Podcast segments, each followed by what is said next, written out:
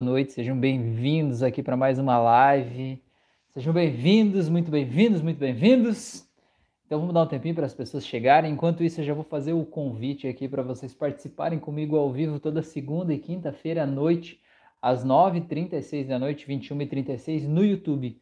Então, se você está me ouvindo pelo, por algum aplicativo de streaming de áudio, como o Spotify ou Deezer, né, ou Apple Podcasts, venha participar comigo ao vivo toda segunda e quinta noite, às 9h36 da noite, porque a tua presença é muito importante, né? É, o que você tem para dizer com certeza vai ajudar a contribuir, né, a melhorar a vida de tanta gente. Então, o que você pensa, sua dúvida não é besteira, não é tipo, ah, não é importante, vou deixar de lado, não, pelo contrário.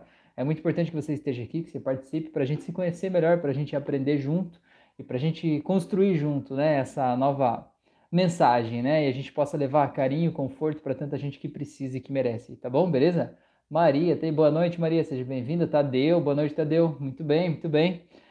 Sejam bem-vindos aí, pessoas. Já vou pedir para vocês colocarem o, joinha aí, o curtir, para o YouTube entregar esse conteúdo para mais gente e também para que o YouTube possa entregar mais conteúdos de valor como esse para vocês, tá bom? Beleza, pessoas bonitas do meu coração? Então eu deixo aqui de início já o, o tema livre aí para vocês, tá? Vocês trazerem o tema da nossa discussão de hoje, qual que é o assunto que a gente vai trazer à tona aqui, é, depende de vocês. Manda aí então, manda aí que a gente vai destrinchando esse abacaxi aí, descobrir qual, como que a gente resolve isso, tá bom? Beleza? Manda aí. Dilva Via Leves, que é a minha mãe, tá aí hoje. Boa noite, mãe. Seja bem-vinda, que bom que você tá aí. A Fran tá aí também. Boa noite a todos. Muito bem, muito bem. Então, gente, manda aí. Qual que é o, o assunto de hoje? Eu tenho uma, uma lista de coisas aqui, até fiz um vídeo hoje no Instagram, publiquei aqui no YouTube também um pouco mais cedo, era, sei lá, umas 5 da tarde, eu acho. Não sei se vocês chegaram a ver esse vídeo sobre é, propósito de vida, sobre missão, sobre a gente de alguma forma fazer o que gosta, sobre a gente não adiar a nossa vida esperando que outras coisas aconteçam, né? A gente parar de esperar o pote de ouro no fim do arco-íris, a gente possa simplesmente perceber quanta coisa boa está acontecendo na tua vida agora que talvez a gente não está vendo, né? Como lá no passado aconteceram coisas que foram muito boas e que hoje você vê que foram boas, mas no momento a gente achou que, tipo, ah, isso é assim porque é desse jeito, né? E a gente não é, valorizou aquilo enquanto acontecia, e a gente fica se culpando por não ter valorizado, né? E fica, enquanto a gente se culpa, a gente está vivendo o passado. Sabe que sabe o que, que acontece enquanto você fica se culpando sobre o que passou? Você não está vivendo o presente. Né? Você está vivendo o dia de hoje. Você está pensando, nossa, eu era tão feliz e não sabia. Tinha tantas coisas boas na minha vida e eu não valorizei. O que, que você está fazendo? Você não está vivendo o presente de novo, você está vivendo o passado. E o que, que vai acontecer? O teu presente vai acabar, né? O que está acontecendo na tua vida hoje vai mudar de repente, a vida muda. E aí depois você vai estar tá voltando para o dia de hoje, pensando assim, nossa, aquele momento eu era feliz e não sabia e tal, né? E aí não vai adiantar né? Você ficar se culpando e se punindo, quanto mais você se pune, mais você vive o passado ou o futuro, menos você está no presente. Então, o único jeito de quebrar esse ciclo vicioso é você estar presente. Você estar presente aqui agora, viver o momento presente. Esse é o único jeito. Só que às vezes a gente olha para o momento presente e diz assim: não, não tem nada de bom para eu viver no momento presente. As coisas boas aconteceram todas lá no passado. Ou as coisas ruins que eu não perdoo, né, também aconteceram todas lá no passado. Só que é uma decisão tua ficar olhando para lá, entendeu? Eu sei que pode parecer cativante, pode parecer sedutor, pode parecer bom você ficar olhando lá para o passado, seja para o bom ou seja para o ruim, mas de alguma forma aquilo impede você de viver a tua vida de um jeito mais leve, de um jeito mais natural, de um jeito mais inteiro, integral, assim, entendeu? Porque você está olhando para um lugar que não é o lugar que você está agora, né? Não é não? Então beleza, vamos lá. A Maria falou que viu o vídeo, o Tadeu falou Rafael, fala sobre crenças limitantes financeiras, principalmente com relação a não merecimento. Legal, Tadeu. Tadeu traz uns assuntos aqui bem na lata mesmo, hein, Tadeu? Coisa boa. A minha mãe falou: Deus abençoe toda essa turma que acompanha, especialmente você. Ah, que legal, gratidão, você também, né? Receba aí tudo isso, né? Eu sempre digo que tudo que a gente envia para o universo a gente recebe de volta, né?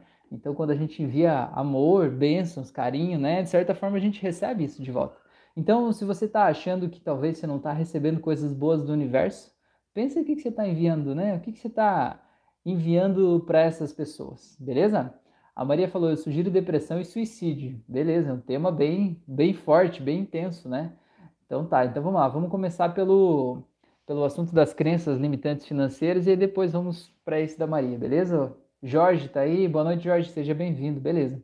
Então vamos lá, Tadeu, é, a respeito de, de, de crença, a respeito de dinheiro, eu acho que a coisa mais importante da gente saber, né, o começo, o começo, né, disso, é a gente entender que o nosso cérebro cria a nossa realidade atual a partir das experiências que a gente viveu, certo? Então, as experiências que a gente viveu, elas moldam a realidade atual. Então, imagina que na tua infância, por exemplo, é, teus pais as pessoas que conviviam com você diziam que dinheiro não é bom, que dinheiro torna as pessoas gananciosas, que os ricos não vão para o céu, não é verdade? Que as pessoas só têm dinheiro porque exploraram os outros, porque enquanto uns têm tanto, os outros não têm o que comer, porque para que alguns acumulem, os outros têm que passar fome, né? Porque o dinheiro vem da exploração das pessoas. E quanto mais você ouve esse tipo de coisa, mais você acredita nisso. E no final das contas, todo mundo quer ser bom, ninguém quer ser mal. Ninguém quer ser mal, todo mundo quer ser bom. E no final das contas, se você realmente acredita nisso, isso acaba meio que sendo introjetado em você. Você cada vez que tem dinheiro na tua vida, mesmo que seja só o salário ou que seja um dinheiro que entrou ali, você vai fazer o possível para se livrar dele o quanto antes. Não é assim? Nunca passou por isso? Da gente querer se livrar dele o quanto antes, porque afinal de contas, aquele dinheiro representa algo ruim, algo que me torna menos puro, né? Algo que vai me impedir de entrar no céu. Logo eu, não, eu quero entrar no céu. Então pega esse negócio aqui, tira de perto de mim. Até o fone de ouvido caiu aqui. Tira esse negócio de perto de mim aí, porque eu quero entrar no céu, não é verdade? Então, a gente precisa dar uma olhada, uma revisitada nessas crenças, né? A gente olhar, por exemplo, que diz que as pessoas ricas são arrogantes. E a gente precisa quebrar essas crenças. E como é que a gente quebra essas crenças? As crenças, o que diferencia uma crença de algo que eu apenas acredito? Né? Porque tem as coisas que eu acredito e tem as crenças. Qual que é a diferença? A diferença é que a crença ela não aceita ser contrariada. Se for só uma coisa que eu acredito, por exemplo, sei lá, vamos dizer uma coisa que eu acredito aí, que não sei, que tem patos na Mongólia.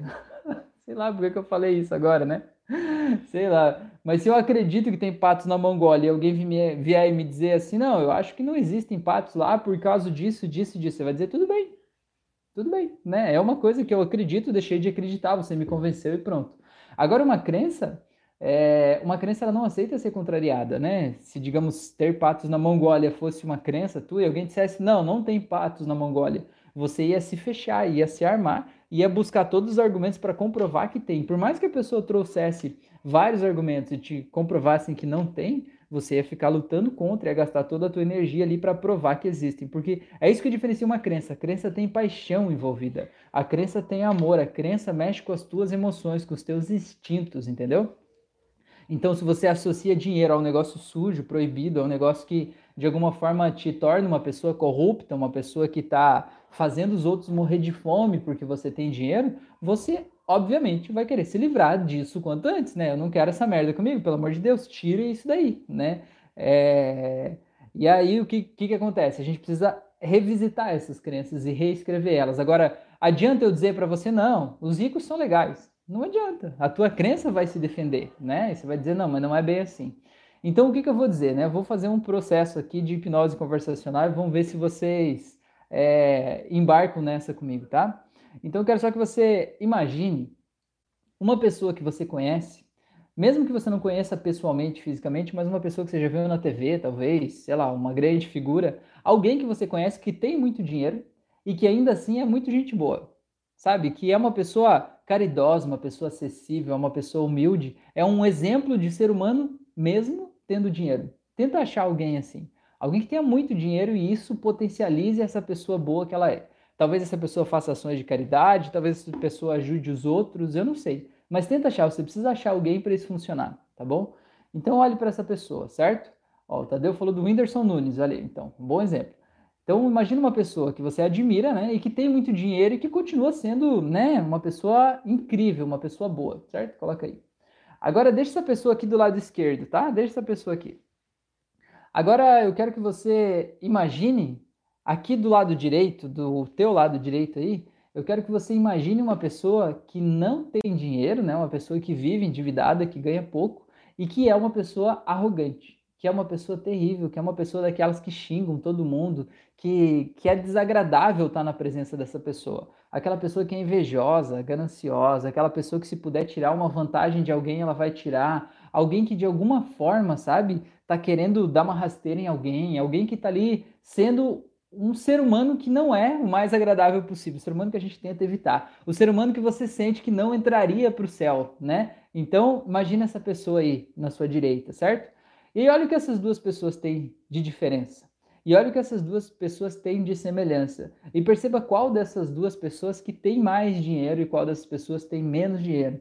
E perceba qual é a relação delas com isso. E apenas observe as duas. E observe agora se a pessoa da esquerda pudesse te dar uma dica, pudesse te dizer uma palavra, pudesse te ensinar o que é o dinheiro, o que, que essa pessoa diria para você? E tente imaginar essa pessoa dizendo: dinheiro é o quê? Agora imagine a pessoa da direita olhando para você e dizendo a mesma coisa, mas do jeito dela. Dinheiro é? Qual que é a diferença entre essas duas? Apenas observe essas duas coisas. E observe agora que você pode cadastrar aqui, digamos, nessa lista aqui, não mais por quem tem dinheiro e quem não tem dinheiro, como assim, do lado esquerdo é quem tem dinheiro, do lado direito é quem não tem. Você mudar o teu critério de seleção e você colocar do lado esquerdo as pessoas que são gente boa e colocar do lado direito as pessoas que não são gente boa, independente se elas têm dinheiro ou se não têm. E coloque tudo aí, certo?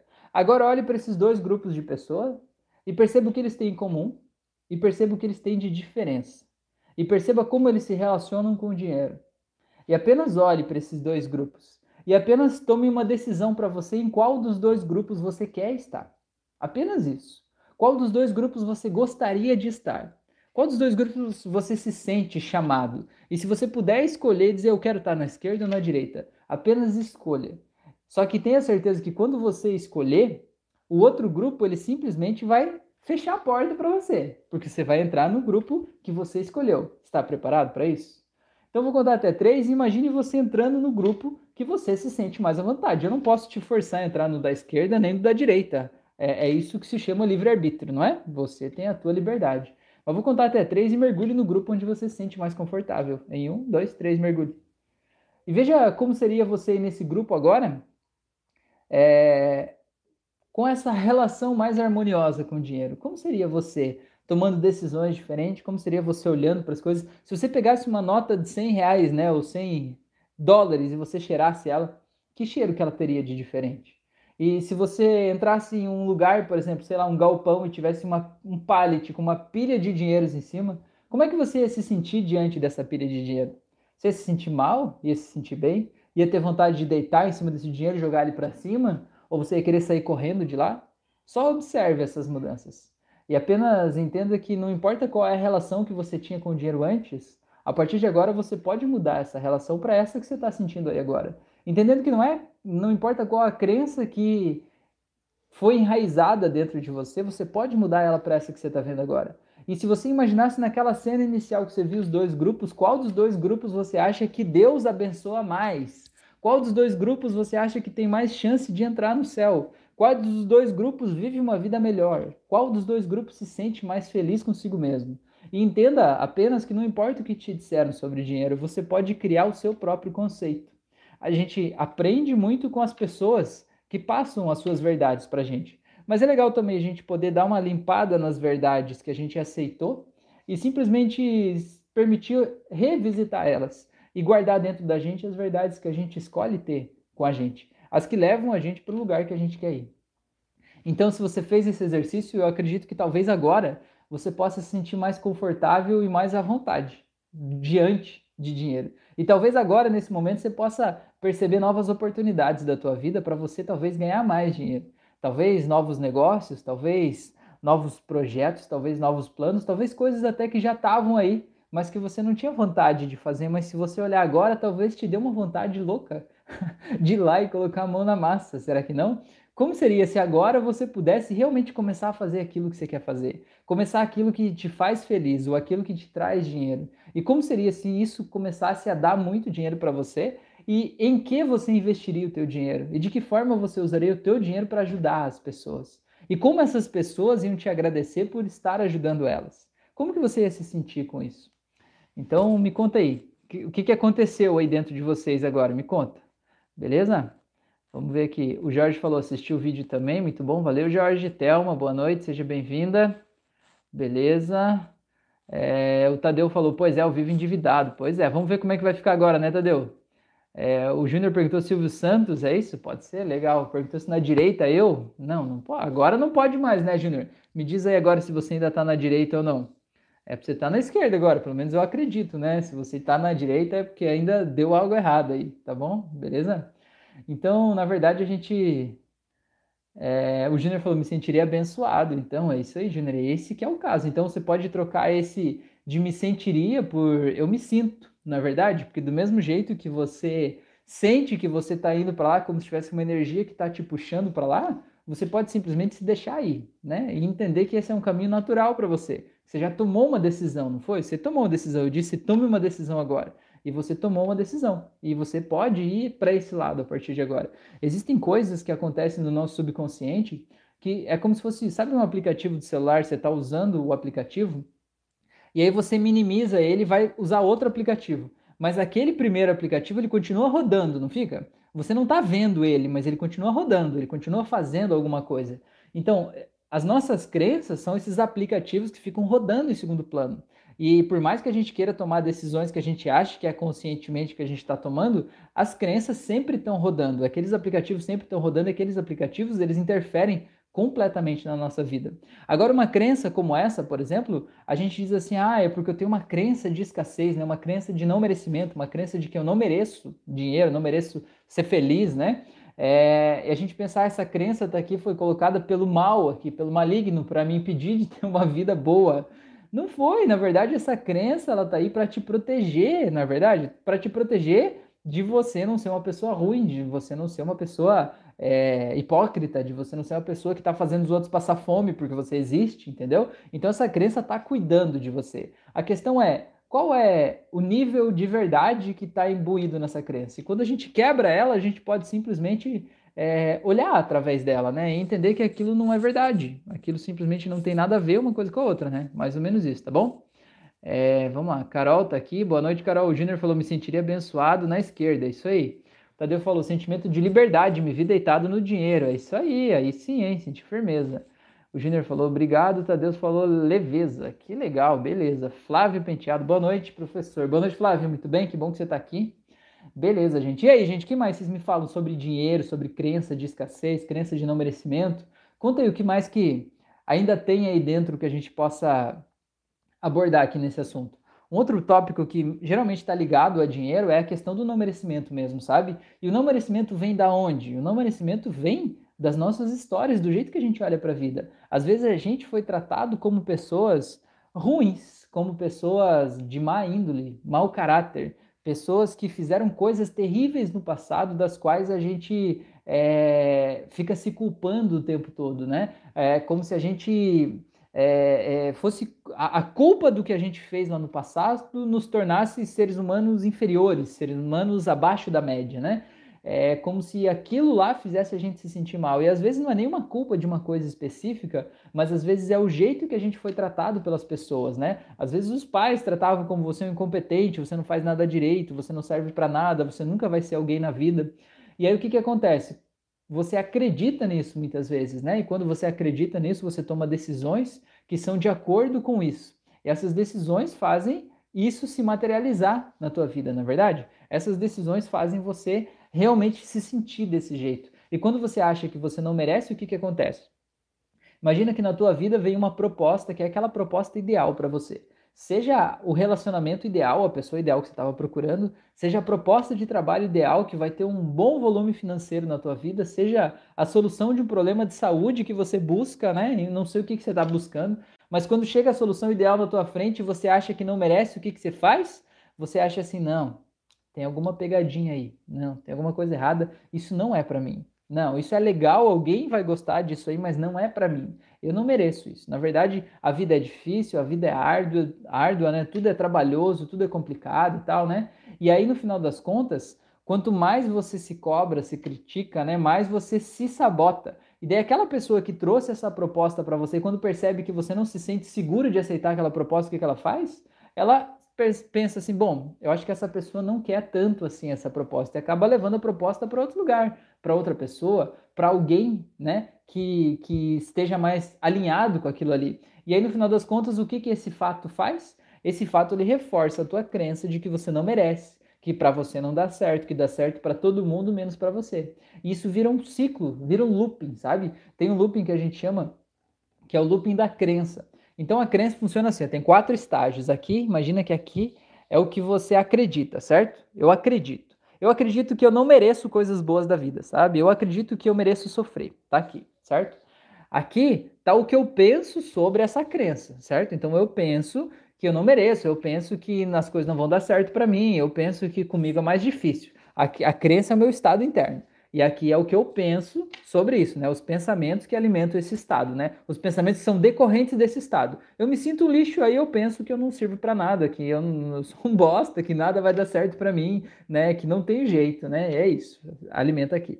O que, que esse pensamento faz? Esse pensamento gera atuação, certo? Qual que é a atuação? A atuação é o que você fala para as pessoas, as decisões que você toma, o quanto você age para ir em direção aos teus sonhos, o quanto você se esforça para fazer as coisas acontecerem de um determinado jeito é a tua ação, tá aqui embaixo, certo? E aqui do outro lado o que, que tem? Tem o teu resultado, o resultado da ação, entendeu? E aí esse resultado aqui, ele acaba reforçando a tua crença da seguinte forma. Vamos lá. A tua crença é eu não mereço, certo? É, a tua crença é eu não sirvo para nada, eu sou um bosta, né? Certo? os pensamentos associados a isso são: eu não mereço as coisas, não vão dar certo para mim e tal. Aí quando chega aquela proposta ideal na tua vida, né? Aquela proposta de negócios que vai transformar a tua vida, qual que é a tua ação? Você não vai se jogar naquela proposta porque no final das contas você acha que não é para você, não vai dar certo para mim e tal. Qual que vai ser a tua ação? A tua ação vai ser pequena, certo? Você não vai se jogar, não vai mergulhar de cabeça. Você vai agir pouco. E o fato de você agir pouco vai fazer você ter poucos resultados, certo? E esses resultados pequenos que você vai ter, sabe o que vai acontecer? Vão reforçar a tua crença que é você é um bosta. E essa crença vai fazer os pensamentos ficarem ainda mais fortes de você não consegue, você não merece, não é para você, dá certo para todo mundo, menos para você. Isso vai fazer o que você agir cada vez menos. E quanto menos você agir, menos resultados você vai ter, e quanto menos resultados você tiver, mais vai reforçar a tua crença. E isso vira um looping. Vira um negócio que vai aumentando cada vez mais, não tem fim, é tipo uma bola de neve, entendeu? E você vai ampliando, ampliando cada vez mais. A Maria pediu ali no começo para a gente falar sobre depressão, né? E suicídio. A depressão tem muito a ver com isso. Você tem um estado interno de tristeza, né? Aquela crença de a vida não é boa para mim, comigo tudo é mais difícil, comigo é triste, né? É a crença. Quais são os pensamentos associados a isso? As pessoas não gostam de mim, eu não vou conseguir, não vai dar certo, comigo é mais difícil, é, eu sofri demais, né? Tudo isso está associado a esse estado interno, certo? Eu não quero sofrer de novo, você fica evitando as coisas, você, você fica olhando para as coisas que você não quer, pensando em evitar elas, mas fica dando foco para elas, certo? Aí qual que é a atuação diante da vida? Atuação diante das coisas, diante das coisas que você quer construir para a tua vida. A atuação é pequena. E a tua ação pequena te faz ter resultados pequenos. E esses resultados pequenos, ou contraditórios, ou tipo, ah, eu me esforcei tanto para isso e não deu certo, certo? Faz parte do loop. Eu me esforcei tanto para isso e não deu certo. Veio esse resultado para reforçar a tua crença de que não é para você, que não dá certo, e que vai reforçar o pensamento, que reforça a ação, que reforça o resultado e vira um looping, né? E esse looping vai se retroalimentando e vai ficando cada vez maior. Então, se você tem uma crença de que você não merece, você não vai sair dessa crença pela tua mente. Não vai sair pela tua mente. Não vai adiantar só você colocar novos pensamentos aqui enquanto essa crença está aqui, entendeu? Você precisa realmente mudar o teu estado interno. Você precisa encontrar talvez momentos em que você consiga perceber o teu valor. Porque veja bem, por que, que você acha que você não merece coisas boas da vida? Você precisa entender o porquê disso. Esse é um estado interno que está dentro de você, mas esse estado, é isso que eu digo aqui, não foi um pombo que passou voando e cagou esse estado na tua cabeça. Você construiu esse estado com base nas coisas que você viveu até aqui, nas coisas que as pessoas te disseram. Então, o que, que aconteceu que te faz achar que você não merece? Mas para você achar isso que aconteceu, ou essas coisas que aconteceram, você precisa ser adulto e olhar com, com seriedade para você mesmo e admitir o que, que é e dizer assim, ah, não, não é isso, eu vou ficar procurando um outro fato. Que não. O que, que é realmente que te faz achar que você não merece? O que faz achar, o que faz você achar que você é um bosta, né? Tem uma coisa ou algumas coisas, você precisa olhar para essas coisas e você precisa mudar a tua relação com essas coisas. Porque enquanto você não muda a tua relação com essas coisas, aquele estado interno está lá. Enquanto aquele estado interno está lá, você pensa desse jeito e você age desse jeito e você tem esses resultados que reforçam aquele estado interno, entendeu? Então você precisa mudar o teu jeito de se sentir diante da vida. E quando você muda o teu jeito de se sentir diante da vida, parece que a vida muda. Parece que as coisas abrem, parece que novas oportunidades acontecem. Entende? Então não adianta você só olhar assim, não, vou mudar só os meus pensamentos aqui, vou pensar que agora eu posso tudo que eu quiser, né? Eu vou pensar que eu sou uma pessoa merecedora. Você acha que vai dar certo? Olha aqui nos meus olhinhos, você acha que vai dar certo? Já tentou isso? Você pode olhar no espelho e dizer assim: Eu sou foda, eu mereço toda a riqueza do mundo. Aí vai aparecer aquela vozinha dizendo assim: talvez ela nem vai dizer, né? Ela vai dar uma gargalhada da tua cara só e, e vai ficar por isso mesmo, né? Porque no final das contas, aquela crença tá ali dentro. Então, o que você precisa é entender o que te faz pensar que você é desse jeito e poder mudar a tua relação com essas coisas, porque quando você mudar a tua relação com essas coisas, você simplesmente vai se sentir diferente. E se sentindo diferente, você tem novos pensamentos, que tem novas ações, que tem novos resultados e que aí eles vão Ó, teve uma falha na conexão, mas agora voltou. Espero que você esteja me ouvindo. Então, o looping da crença funciona para coisas negativas, mas também funciona para coisas positivas. Por exemplo, você pensa que você é merecedor de coisas boas, certo? É, você acha, você pensa que você é merecedor de coisas boas. Você encontra um jeito de se sentir assim, sabe? Dizer, eu mereço, eu consigo, eu posso, eu faço, entendeu? Tá aqui. O que, quais os pensamentos que vão estar associados a esse estado interno? Vão ser pensamentos muito melhores. E esses pensamentos vão te fazer agir de um jeito muito mais consistente, de um jeito muito mais forte, vão te colocar energia para para agir daquele jeito, entendeu? E quando você agir mais, você vai ter mais resultados. Esses resultados vão reforçar a crença, dizer, porra, realmente eu consigo, então vamos lá, entendeu? E vai fazer você pensar coisas melhores, que você vai agir melhor e que vai ter mais resultados, né? E essa crença se retroalimenta. Então, na verdade, se eu posso te dizer uma coisa, né? Tenta buscar a quebra das crenças que te fazem se sentir um lixo. Mas para isso você precisa aceitar que você pensa isso, tá bom? Você precisa aceitar que você pensa isso. Porque às vezes o grande problema é que a gente não aceita que a gente pensa aquelas coisas que a gente está pensando, aquelas coisas que machucam a gente. E quando a gente não aceita aquilo, aquilo não é um problema. E se aquilo não é um problema, não tem como a gente mudar algo que não é um problema. Não tem nem por que a gente mudar algo que não é um problema. Então você precisa aceitar realmente o que está te fazendo mal, para que aí sim você possa mudar aquilo, né? Vou contar um, exemplo de uma pessoa que eu atendi, que a pessoa é homossexual. E aí eu perguntei se eh, tinha algum problema com aquilo, né? Se ele aceitou tranquilamente, se ele já falou com as pessoas, né? Ou se aquilo é um segredo, enfim, né? Se é um tabu, já está resolvido.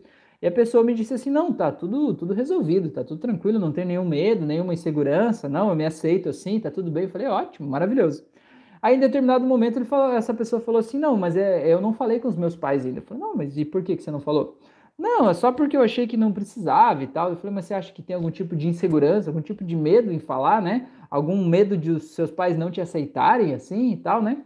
E aí a pessoa disse assim: não, não tem nenhum problema quanto a isso e tal, beleza, tá tranquilo. Eu falei, não, tudo bem.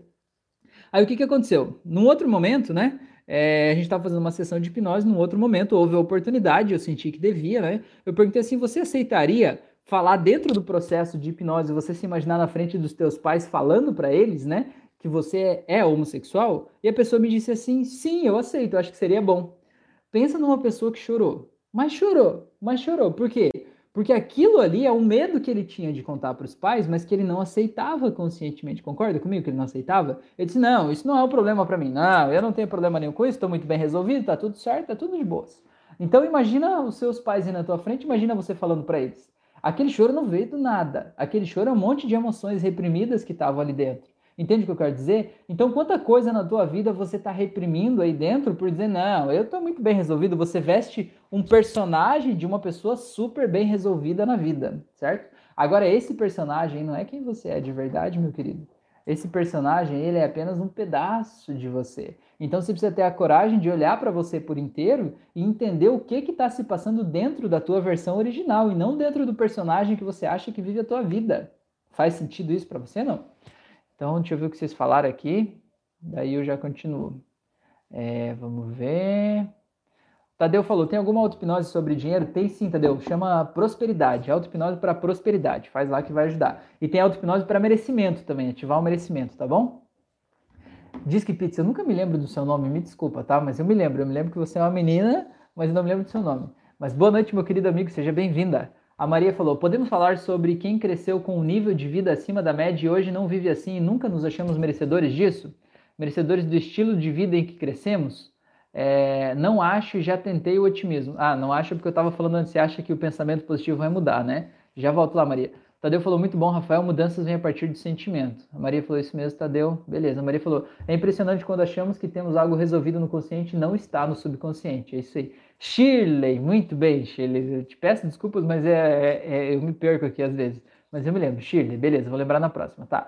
Tá, Maria, então vamos lá, vamos por partes. Você cresceu com um nível de vida acima da média e hoje não vive mais assim. É, e nunca nos achamos merecedores disso. Merecedores do quê? Merecedores da vida acima da média que havia antes ou merecedores da vida atual que está abaixo da média de antes? Conta aí para mim para eu entender. Beleza? Conta aí para eu entender certinho qual é o, o, o foco dessa pergunta, né? É como se hoje você se culpasse por lá no passado ter tido uma vida melhor ou como se hoje você não aceitasse o fato de ter uma vida que não é tão boa quanto a vida que você estava acostumada antes.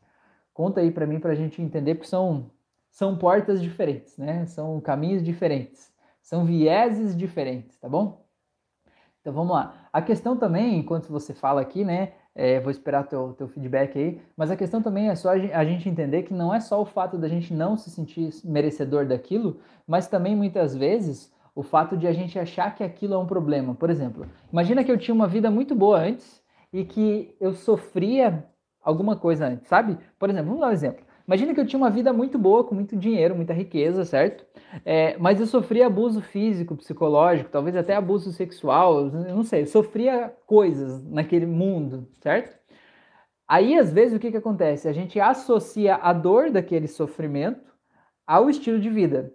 E às vezes a gente renega aquele estilo de vida, tentando fugir daquele estilo de vida, como se a gente estivesse fugindo da dor que a gente acha que aquele estilo de vida vai trazer para a gente meio que é, automaticamente, como se a dor tivesse associada àquele estilo de vida, entende? Então, deixa eu ver o que você falou aqui, só um pouquinho. É, a Maria falou, merecedores da vida de antes. Sim, também a culpa de ter tido uma vida melhor ao crescer. É, o Júnior falou, poderia falar sobre vícios, pornografia, por exemplo? Tá, Júnior, deixa eu terminar esse assunto aqui, daí eu vou, vou para lá para vícios, beleza? Tá, então vamos lá, Maria. A questão é a seguinte: é a gente olhar para o passado e a gente, então, no caso, pelo que você está falando, é você hoje se culpar por lá no passado você ter tido uma vida melhor do que a vida que você tem hoje, certo? Uma vida acima da média. Então, muito bem. Qual é o problema da Maria do passado ter tido uma vida boa? né, uma vida com melhores condições, acima da média, como você falou. No final das contas, você está julgando que as outras pessoas sofreram para que você tivesse algo acima da média. Entende o que eu quero dizer? No final das contas, talvez aí dentro tenha uma crença de que as pessoas que têm mais dinheiro, elas estão tirando das pessoas que têm menos. Como se aquela Maria ela estivesse esnobando uma vida melhor que ela tinha lá no passado e, em consequência disso, outras pessoas tivessem sofrido. Agora, a pergunta que eu faço para Maria de hoje é: Será que realmente alguém precisou sofrer para você ter aquela vida? Será que realmente você tirou de alguém algo que você recebia naquele momento da tua vida? Será que os teus pais, né, ou avós, ou seja quem for, não se esforçaram tanto e trabalharam tanto para construir um patrimônio, construir um jeito de, de viver, né, que era o que eles estavam buscando e que você como criança chegou naquela família não deveria julgar o que eles construíram, mas apenas perceber que aquilo ali não foi uma coisa que você buscou, mas foi uma coisa que fazia parte do pacote que aquela família te deu. Entende? Então você não tem nada de errado em receber aquilo ali, porque afinal de contas você não tirou de ninguém. Né? A gente fala muito sobre karma também, né? Vamos dar um exemplo aqui, né? Tem gente que fala sobre karma. Ai, meu Deus, eu devo ter matado muitas pessoas na vida passada. De certo fui eu que crucifiquei Jesus porque só acontece coisa ruim na minha vida. Porque o meu karma é sofrer e passar uma vida de dor, sofrimento e desilusão. Porque eu fui terrível numa outra vida e tal, tudo isso. Agora, a gente não fala sobre o Dharma, né? Que na mesma filosofia budista lá do karma tem o Dharma também. O que é o Dharma? O Dharma seria uma consequência positiva de coisas boas que eu fiz numa vida passada, certo? Então, por exemplo, o fato de você nascer em uma família que tinha muitas condições financeiras pode fazer parte do teu Dharma, ou seja, você ter direito a receber aquilo como uma compensação pelo bem que você fez em uma outra vida. Ou pode fazer parte do teu karma no sentido de você ter que ajudar aquelas pessoas a perceberem que dinheiro não é tudo na vida. Entende o que eu quero dizer? É, mas a questão é, você nasceu lá, você não escolheu ter aquela vida enquanto era criança, então você não pode se julgar, se culpar ou se condenar pela vida que a família te deu. Você pode julgar apenas a vida que você está se dando hoje. E se a vida que você está se dando hoje, talvez ela tenha falta, talvez ela não seja tão próspera quanto ela era naquele momento lá, você talvez entenda que talvez você tenha crenças a respeito de prosperidade, a respeito de merecimento de coisas na vida que não são as mais harmoniosas possíveis e talvez de alguma forma estejam te afastando disso. Como se talvez, como eu falei, né, como se naquele momento mais próspero da tua vida havia muita violência, agressão ou coisas desse tipo, talvez de alguma forma você possa estar se afastando daquela violência, tentando se afastar daquela violência à medida que você se afasta do dinheiro, como se o dinheiro te afastasse daquilo. Isso faz sentido, Maria? Conta para mim aí pra gente pra gente entender aqui, ver se isso faz algum sentido para você aí, tá bom? Beleza? Então vamos ver. É... a Maria falou, precisamente, minha mãe providenciou esse nível de vida e neste momento não consigo retribuir tudo que me deu. Ah, Maria, mas veja bem, mas veja bem, agora o que você falou é outra coisa. O que você falou aqui agora é que você está se sentindo responsável por proporcionar para tua mãe a qualidade de vida que ela te proporcionou quando você era criança. Aqui nós estamos falando de outra coisa, certo? E o que, que é essa coisa que a gente está falando aqui agora? A gente está falando que você se sente na obrigação de devolver para ela o que ela te deu, como se fosse um empréstimo que ela te fez. Mas Maria, eu vou te dizer uma coisa. A tua mãe, ela fez por você a obrigação dela como mãe. Ela fez por você o que ela achava que deveria fazer enquanto mãe. Ela não fez por você, para você. Ela não deixou de viver a vida dela para que você tivesse uma vida melhor. Você fazia parte da vida dela, entendeu? Ela tomou as escolhas que ela precisou tomar como mãe, para ela viver bem, para ela estar em paz com a consciência dela e para ela te dar tudo que ela podia te dar naquele momento. Aquele foi o momento da vida dela e aquilo que ela fez, cada uma daquelas coisas que ela falou, que ela te deu, foram as coisas que ela achou que eram apropriadas para aquele momento. Isso tem a ver com ela e aquele momento. Você não deve nada para ela. Você não deve nada para ninguém, né? Criar um filho não é uma espécie de investimento, sabe? Tipo, vou tipo comprar um, um, imóvel na planta, né? Vou comprar um imóvel na planta, comprar um apartamento na planta, porque depois ele vai valorizar mais e vai me devolver o lucro, né? Criar um filho não é assim, né? Criar um filho é a gente colocar todo o nosso amor ali sem garantia nenhuma. Mas quando eu faço, por exemplo, eu tenho duas filhas, né? Uma de 5 anos e uma de 2 anos. Quando eu faço as coisas por ela, quando eu dou as coisas para ela, quando eu dou um brinquedo para elas, quando a gente vai fazer alguma coisa, faz algum. É, o estilo de vida que a gente proporciona para elas, eu não faço isso por elas. Eu faço isso por mim, entende? Porque eu, como pai, me sinto feliz de poder fazer essas coisas pelas minhas filhas, mas elas não me devem nada. Elas não me devem absolutamente nada. A única coisa que eu espero delas é que elas se tornem adultos felizes, que elas sejam livres e que elas vivam a vida delas do jeito que elas se sentirem mais tranquilas, em paz, e que elas possam brilhar a luz dela e não ter medo nem vergonha de ser quem elas são.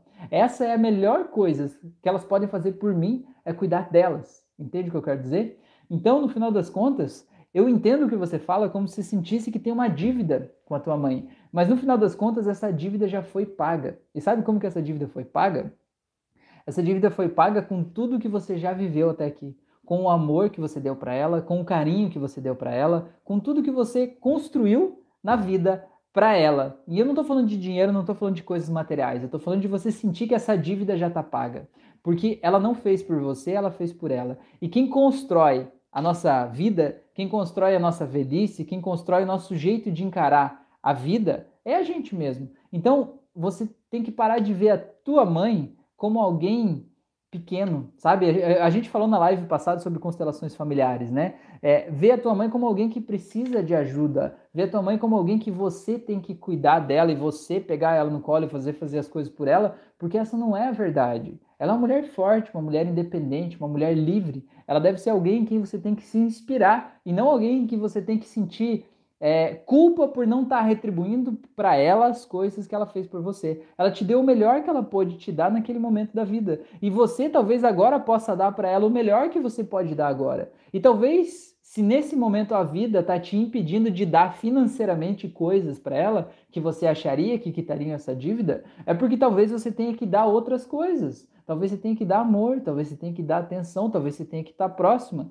talvez você tenha que emprestar o seu ouvido né? Eu não sei. Isso não quer dizer que você tem que aceitar todas as coisas que ela decidir falar, né? E ser o ouvido de pinico para ouvir um monte de merda e ficar em silêncio, né? E achar que você é o, o, o, vaso sanitário, né? Que a pessoa vai lá e joga merda e pronto e que vai embora. Não estou falando isso. Mas eu estou falando que essa dívida, né? Ela já foi paga. E a tua mãe sempre te deu o melhor que ela pôde te dar. Então, agora, se você sente que deve algo para ela, dê para ela o melhor que você tem para dar. E o que, que é o melhor que você tem para dar hoje? E não diga nada, porque existe algo bom aí dentro de você que a tua mãe precisa muito disso. O que, que seria esse algo? Tá bom? Então vamos ver aqui o que que, o que, que, que, que vocês falaram. A Ilza falou verdade, o Vinícius falou. Boa noite, professor. O que acha de hipnose transformacional para tratamentos? Legal, Vinícius, eu acho, eu acho interessante. Hipnose transformacional é do Romani, né? O Instituto Romani. Eu sempre falo que existe a hipnose clínica, a hipnose clássica, é, a hipnose é, conversacional e a hipnose não verbal, né? São essas quatro hipnoses, certo? E além disso, existem os modernismos, né? Como é o caso do, do, da hipnose transformacional. É basicamente o uso da hipnose aplicada a um fim terapêutico. Então a gente poderia chamar de hipnose clínica, mas o, o criador desse método deu o nome de hipnose transformacional. Eu acho, eu acho bastante interessante, eu acho bastante válido. Eu acho que hipnose sempre é muito bem-vinda e hipnose ajuda a gente a simplesmente se se reinventar, né? A gente reescrever a nossa vida, né? A gente simplesmente se permitir ser diferente. Mas eu acho ótimo, ótimo mesmo, tá bom? Beleza? Então vamos seguir aqui. A Maria falou, mas é isso que sinto, que estou em dívida com ela, não em relação ao pagar o empréstimo, mas deixá-la orgulhosa de mim, de a deixar feliz pela pessoa que me tornei ou possa vir a me tornar. É, tá. Então, Maria, mas essa que é a questão. Veja bem, quando você fala desse jeito, o que, que acontece? O que, que, qual, é, qual, o que, que a gente subentende dessa frase? A gente subentende dessa frase que você quer ser uma pessoa bem-sucedida não por você, mas para dar orgulho para tua mãe. Concorda comigo? Tipo assim, não, eu por mim não preciso de nada, eu não preciso ser bem-sucedida, não preciso ganhar dinheiro, não preciso fazer nada, eu tipo nem mereço, eu foda-se eu, né? Mas a minha mãe merecia que eu fosse uma pessoa assim para que ela se orgulhe de mim. E o que que acontece? Você está tentando construir coisas na tua vida com a motivação errada. A motivação errada, você está querendo provar para tua mãe que ela pode ter orgulho de você. E quando a gente está fazendo as coisas com a motivação errada, as coisas não dão certo. A gente não tem energia para fazer, a gente fica com raiva, a gente fica frustrado, a gente se sente um lixo, a gente não consegue fazer as coisas direito porque a gente não está fazendo pela gente, a gente está fazendo pelos outros, entendeu? E só você sabe o quanto te dói quando de alguma forma ela fala alguma coisa que talvez faça você se sentir mal, você sente com muita raiva porque essa raiva vem da injustiça. E qual é a injustiça? Eu dedico a minha vida inteira me esforçando para tentar fazer você ter orgulho de mim e você não tem, e você mostra que eu não sei fazer alguma coisa. E aí você se sente injustiçado. Agora eu te pergunto: você se sentir injustiçado é culpa da tua mãe? Não é. É culpa tua de estar tá querendo provar para ela que você consegue. Só que enquanto você está tentando provar para ela que você consegue, que você pode fazer algo, né, diferente do que talvez você imagine que você pode fazer, você está deixando de concentrar a tua força, a tua energia para realmente fazer o que você pode fazer agora e transformar a tua vida nesse momento, entendeu? E é só quando você assumir para você que você quer, o que que eu quero, o que que eu estou buscando, para onde que eu vou, qual que é o sonho da minha vida, o que que eu quero fazer não para que a minha mãe tenha orgulho de mim, mas para que eu tenha orgulho de mim porque no final das contas, o orgulho que a Maria tem dela mesmo tem que ser maior do que o orgulho que a mãe dela tem dela. Porque a mãe dela só vai ter orgulho dela quando ela tiver orgulho dela própria. E eu, com isso eu não estou dizendo que a tua mãe não tem orgulho de você, ela tem. Mas para que você ouça isso da boca dela, você vai ter que sentir orgulho de si mesma primeiro. Só que sabe como você vai sentir orgulho de você mesma? Quando você estiver fazendo as coisas que te fazem bem, as coisas que o teu coração manda você fazer. Quando você estiver parado de tentar querer provar algo para alguém. querer provar as coisas para as pessoas, querer comprar a admiração dos outros a partir de conquistas materiais aqui, entendeu? Às vezes a vida fica parada porque a gente está buscando as coisas pela motivação errada. E, e, com isso eu pergunto, qual que é a motivação certa? O que realmente faz esse coraçãozinho da Maria bater aí dentro do peito dela? O que, que daria sentido para a vida dela e traria alegria para ela? O que, que ia fazer ela acordar de manhã com alegria, olhar para fora e dizer: Meu Deus, que dia incrível! O que, que eu vou fazer hoje que vai me fazer realmente me sentir bem? É por aí que você tem que ir. E não importa se a tua mãe concordaria agora, porque no final das contas não é a atividade que você faz que ela admira, não é o quanto de dinheiro que você tem que ela admira, mas é o quanto você está feliz nesse processo. E mesmo que talvez você faça algo totalmente diferente do que ela concordaria, do que ela faria, se você estiver feliz, é isso que importa. No final das contas, é isso que importa. Tá bom? Então deixa eu ver o que mais vocês falaram aqui. É, aqui.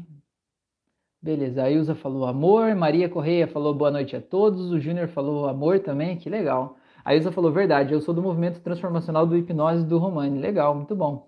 A Maria falou, fosse direto ao ponto. Pois é, Maria, e aí? A questão é, é, e esse ponto? Mexeu? Esse ponto mudou? Ou a gente só cutucou na ferida ali? Me conta aí, me conta aí. É, a Maria falou um emprego e independência financeira. Então, Maria, mas olha só, isso que você está falando ainda é pequeno. Isso que você está falando ainda é pequeno, vago e sem sentido. Né? Eu já falo aqui, né? A gente está numa live para um monte de gente. Isso que você está falando é a tua mente querendo construir alguma coisa sem o teu coração, certo? A tua mente está aí querendo achar uma coisa na superfície para você se enganar, como se fosse, sabe a isca para o cavalo da carroça continuar andando, um, um negocinho que está chamando ele lá, né? Isso aí não vai te dar energia nenhuma para ir para lugar nenhum. Você precisa sentir aonde você quer ir, aonde é que você quer ir.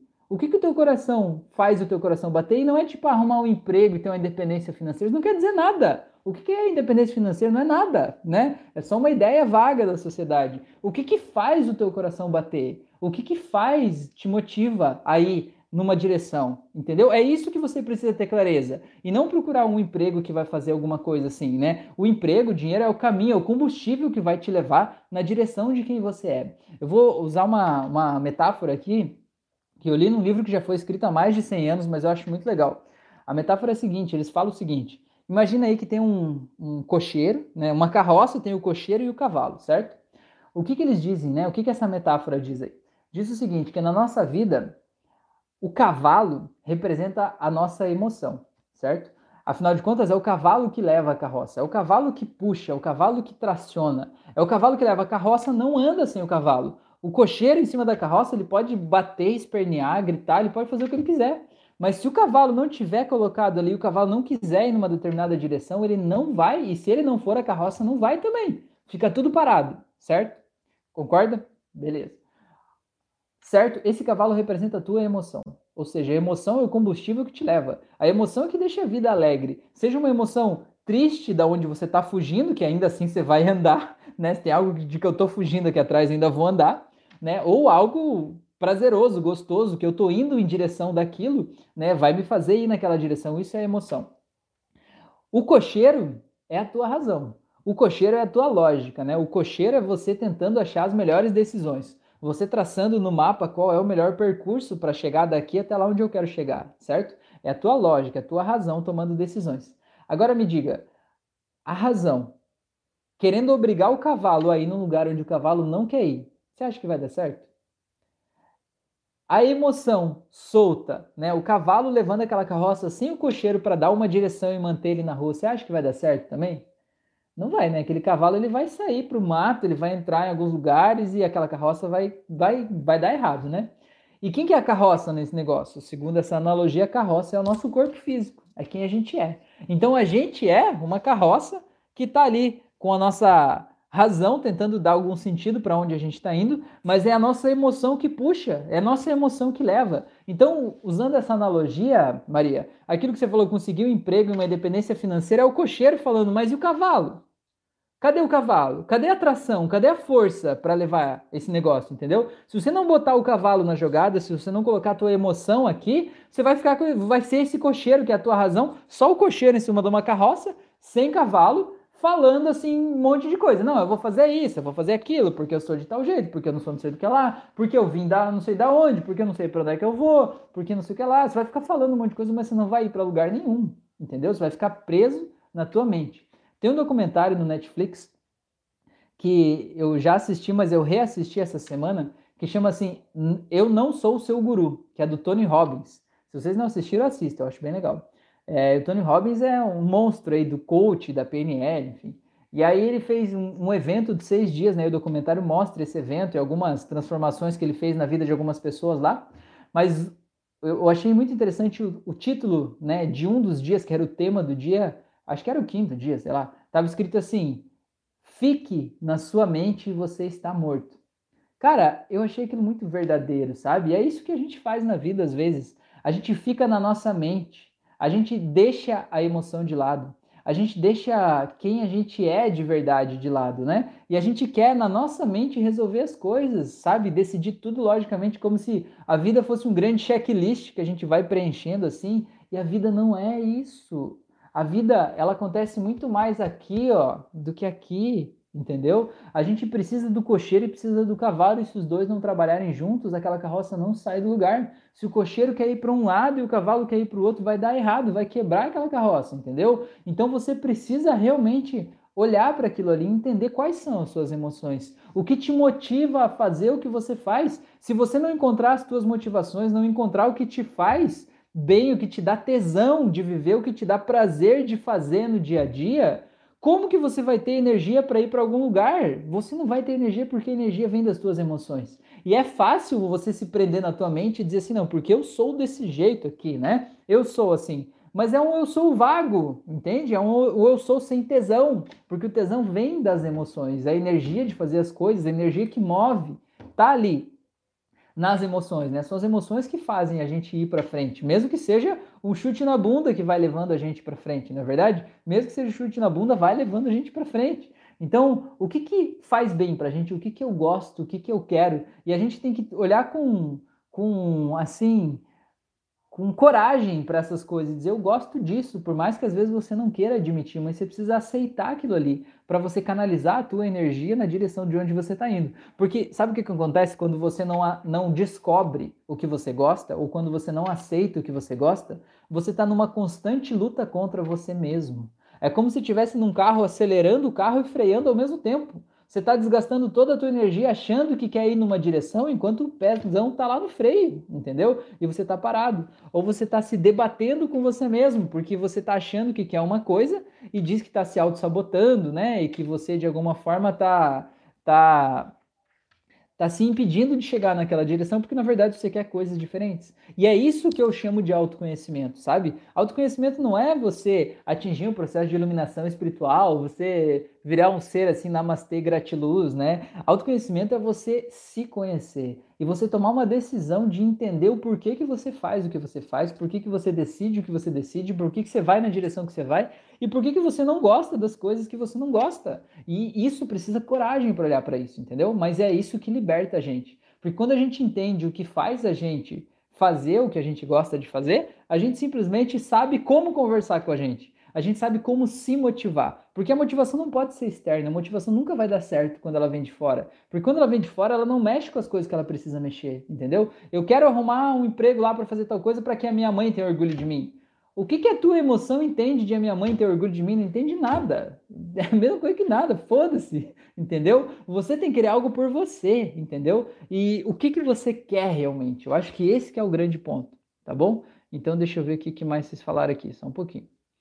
É, que a Maria falou, fosse direto ao ponto, é isso aí.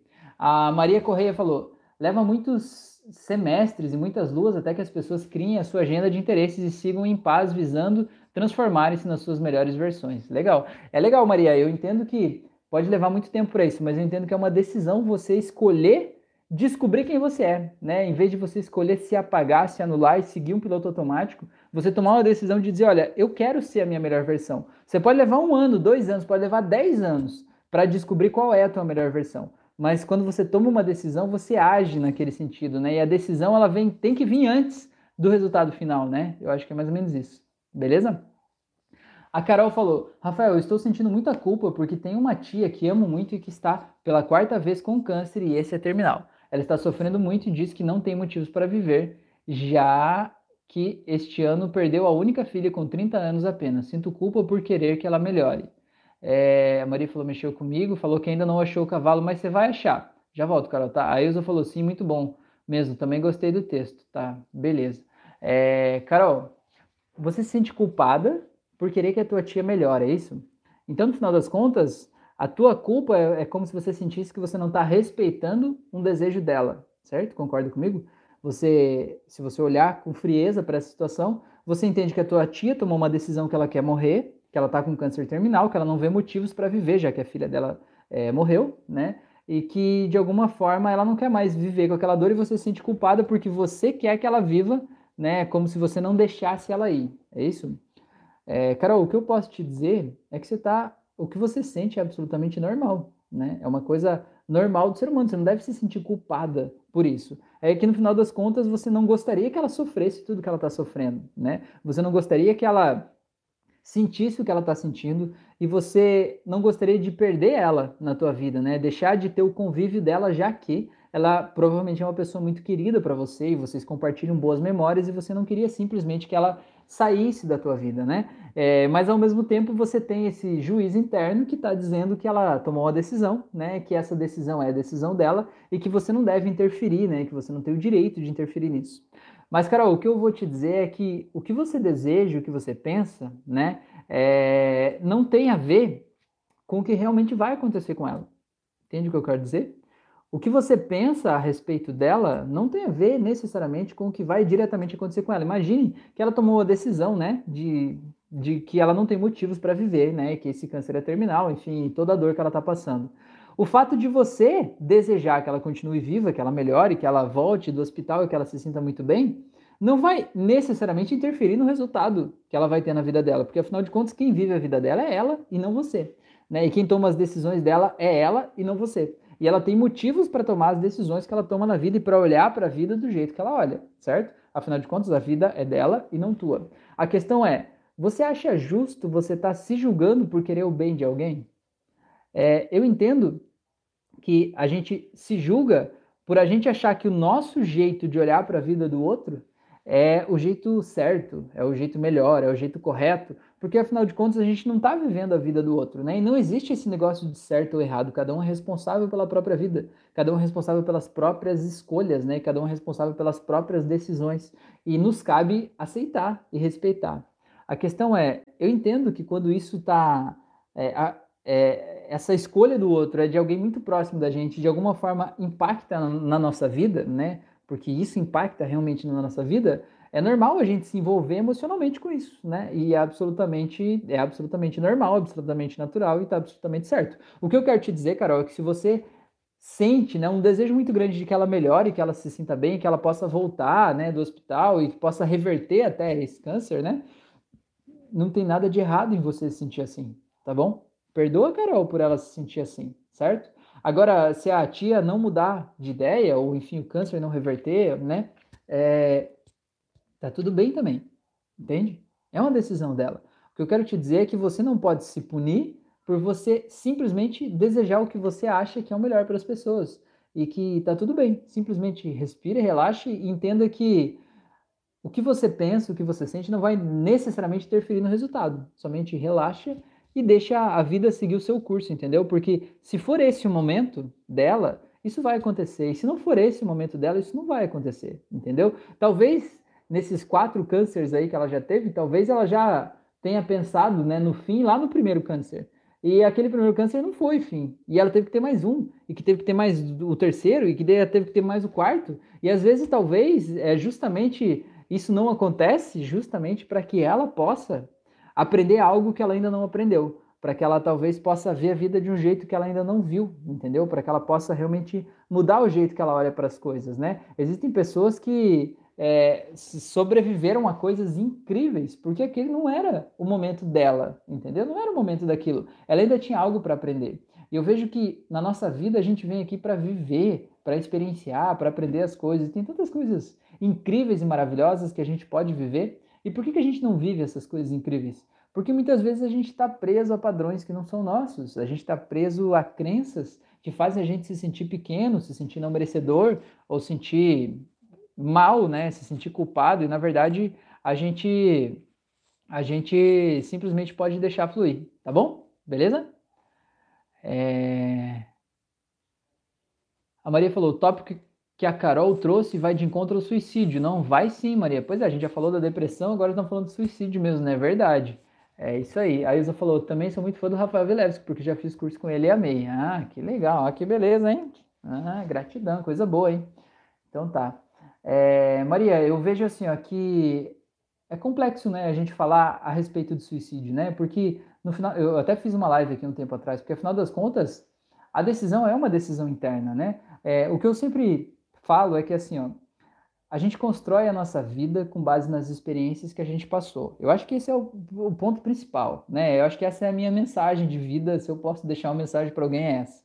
Então, se a gente teve experiências ruins, traumáticas no passado, que fazem a gente se sentir um lixo de ser humano, achar que nada dá certo pra gente, que a gente não é bom o suficiente, quando a gente está no presente agora, qual, o que é o nosso futuro? Nosso futuro é o que a gente está vivendo agora e o que a gente acha que pode ser possível.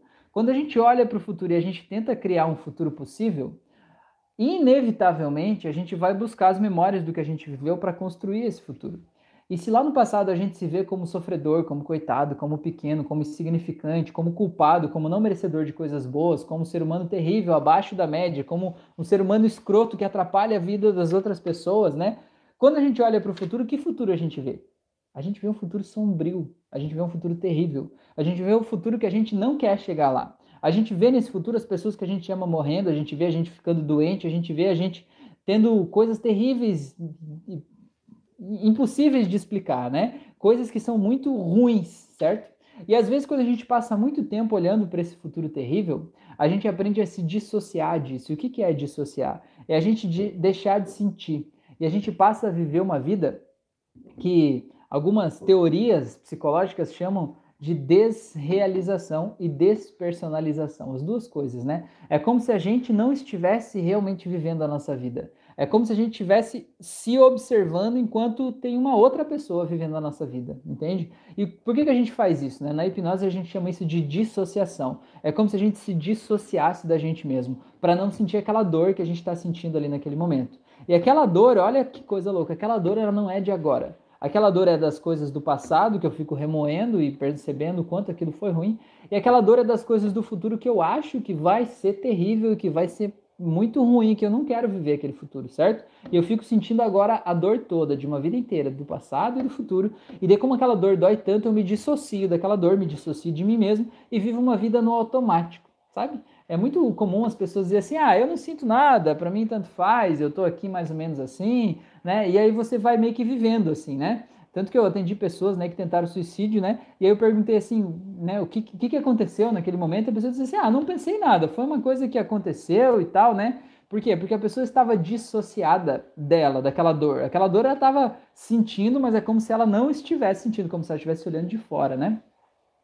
E o que, que acontece? O que, que eu quero dizer? Nesse modelo de mente, né, você olhando tem uma dor do passado que causa um futuro catastrófico e você está sentindo aquela dor, passou tantos anos sentindo aquela dor, você aprendeu a se dissociar dela e aí você passou a ter uma vida meio no automático, como se você não estivesse vivendo aquela vida. De repente tudo fica meio sem sentido, porque o que dá sentido para a vida são os nossos sentimentos. E quando a gente se dissocia da gente mesmo, a vida perde a cor, perde a graça, perde o aroma, tudo fica assim meio que, sabe, assim meio.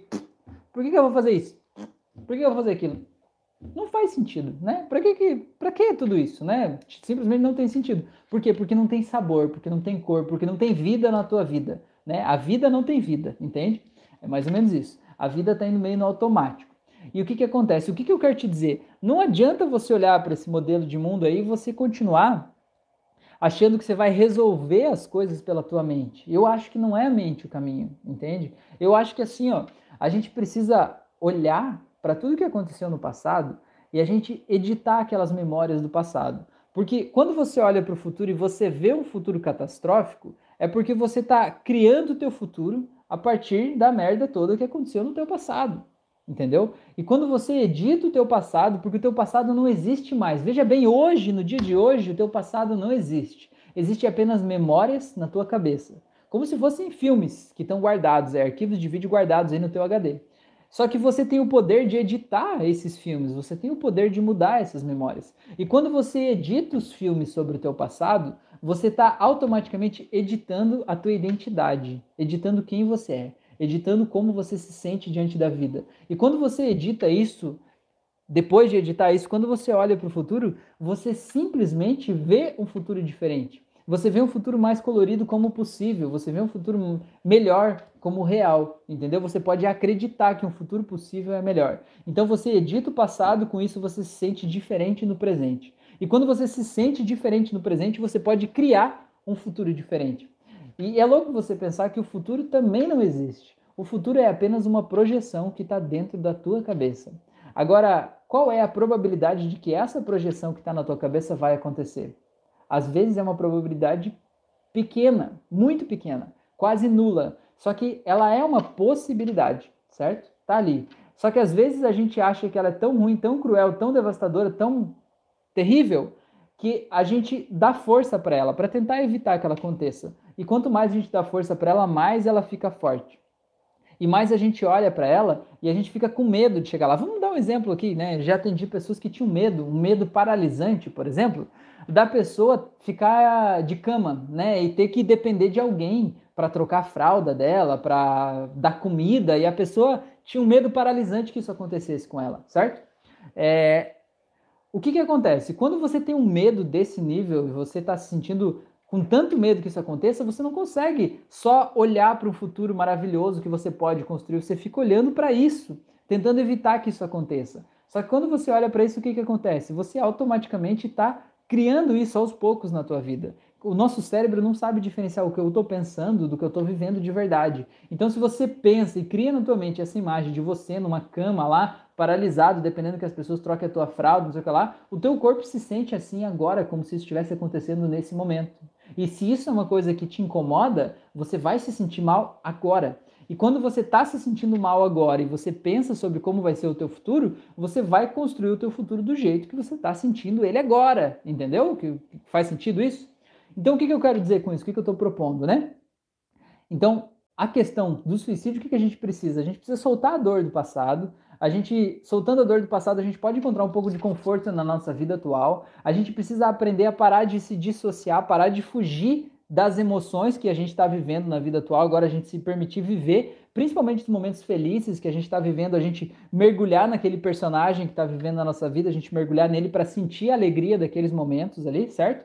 Sentir o prazer daquele momento ali, porque assim, com aquela alegria, a gente vai poder acreditar que um futuro melhor é possível. E quando a gente acredita que um futuro melhor é possível, a gente simplesmente tem um desejo de ir para aquele futuro, certo? E o suicídio não é uma um desejo mais, porque o meu desejo de estar naquele futuro perfeito é maior do que o meu desejo de não estar num futuro terrível. Então veja bem, a questão do suicídio está totalmente ligada a como você se vê daqui a 5 anos, 10 anos. Se você se vê triste, doente, você acha que a vida é terrível, você acha que vai acontecer uma coisa perversa na tua vida, você não vai querer estar tá lá, né? Você acha que o mundo vai ser dominado por, sei lá, aliens do mal, vai ter uma pandemia pior do que essa, se todo mundo que você conhece vai morrer, né? Você tem medos terríveis que estão escondidos aí dentro de você. É normal você não querer estar lá. Eu também não ia querer estar nesse mundo, certo? Eu também não ia querer. Tá tudo certo.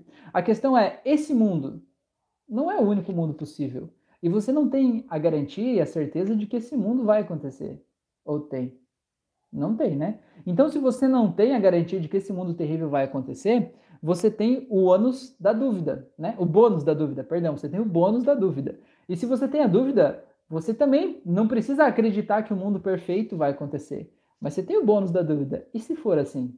Entendeu? Então é mais ou menos esse, esse, esse isso que eu queria compartilhar com vocês a respeito desse, desse contexto, né? E queria dizer também que a, a pessoa que tem um desejo suicida, ela é, não está errada, certo? É ela que vive a vida dela, ela que toma as decisões dela, é ela que enfrenta os demônios internos que ela enfrenta, certo? É ela que sabe o que ela viveu até aqui, entende? Eu concordo, eu, eu, entendo isso, eu concordo que quando a gente sofreu demais, às vezes a gente decide por esse caminho, né? É, e eu percebo isso, mas o que eu quero dizer é que esse caminho não é o único caminho. Que que o teu passado não existe mais, existem só memórias e que você pode editar essas memórias e quando você muda essas memórias, você muda o jeito que você se sente. E mudar o jeito que você se sente não é só você ser mais positivo no dia de hoje. É você, não é você ficar lutando contra o que você está sentindo para dizer que você é positivo. É você simplesmente editar as memórias e se permitir se sentir mais positivo. E quando você, isso brota naturalmente aqui dentro. E quando você se sente mais positivo, você pode acreditar mais no futuro melhor. Mas resumindo essa história, o que eu acho que é a saída, né? É você simplesmente decidir para onde você quer ir, tá? o que você quer fazer de verdade, né? De verdade. Não é assim uma coisa tipo um, uma mentirinha que me contaram, uma coisinha superficial só para eu continuar vivendo às vezes uma vida medíocre. Não é isso. O que você quer de verdade mesmo, sabe? Se, sei lá, você pudesse fazer qualquer coisa do mundo, nada, ninguém te impedisse, não tivesse nenhuma barreira, nenhuma amarra e você pudesse ir para qualquer lugar do mundo fazer qualquer coisa, o que que você queria fazer de verdade? De verdade, o que que ia te fazer a pessoa mais feliz do mundo. Você. Não pelos outros, não para agradar alguém, não para é, suprir a expectativa de alguém. Você. O que, que te faria feliz? E tenta imaginar agora você vivendo essa vida. Essa vida ideal, perfeita. Mas se imagina lá. E se você tem a tendência de se dissociar da tua vida, agora se associe de novo.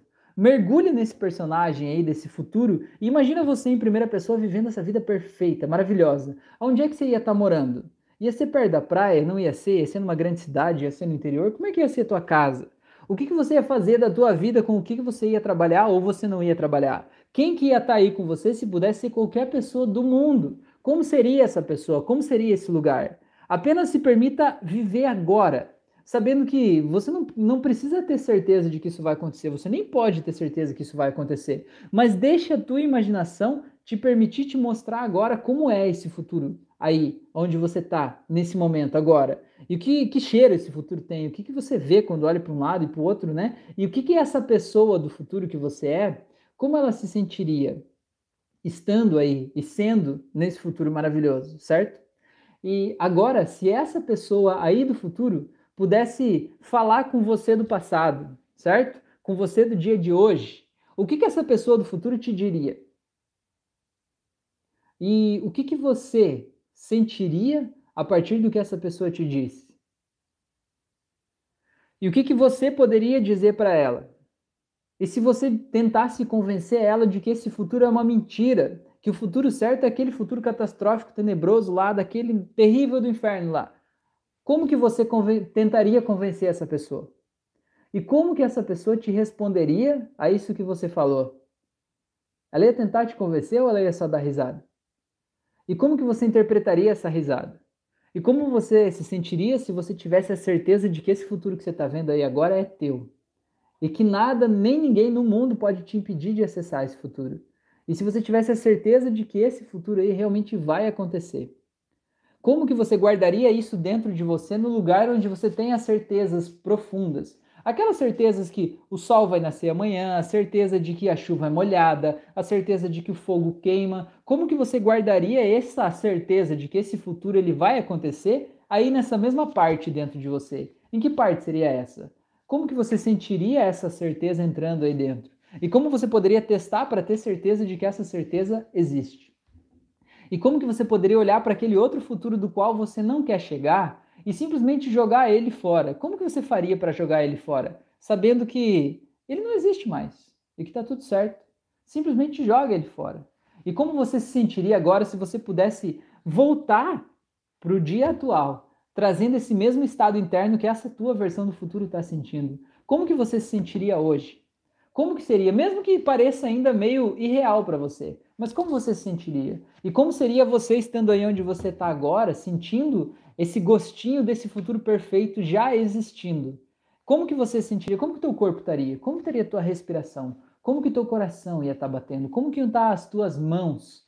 E se você aí agora onde você está, sendo essa pessoa do futuro que trouxe toda essa energia, né? Como que você ia olhar para as coisas que você quer fazer, ou que você deve fazer, ou as coisas que você precisa fazer? Quais transformações você faria na tua vida de hoje, agora que você pensa diferente? Quais coisas você tiraria da tua vida que simplesmente não precisam mais estar aí? E como você poderia tirar essas coisas da tua vida? Como que você falaria com as pessoas que você precisa falar para resolver as coisas que você precisa resolver, para você se desamarrar das coisas que estão te impedindo, estavam te impedindo de chegar aí nesse lugar onde você realmente pode estar e onde você sabe que vai estar, onde você sabe que é o teu lugar. E como que você, sendo você do futuro agora, poderia realmente agora se sentir completamente certo e livre para seguir na direção disso? E como seria se tudo que você fala, pensa e age a partir de agora não fosse mais com base no que se passou lá no passado, mas sim com base nesse futuro que você está construindo e criando aí? Como que você se sentiria tendo essa certeza?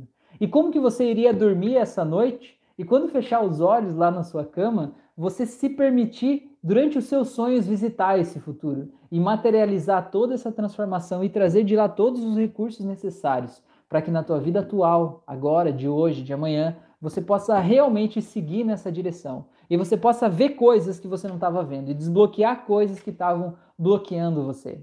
Como que seria? Como que você ia acordar amanhã sabendo que você pode saber muitas coisas que você não sabe hoje e saber que tem soluções para todos os problemas da sua vida dentro de você que você pode acessar enquanto você dorme.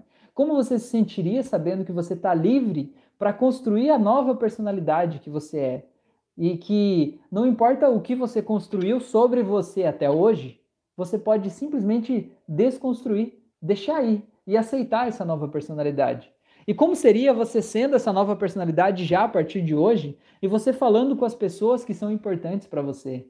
O que você falaria de diferente? Como você se comportaria? Ah, como você se comportaria diferente?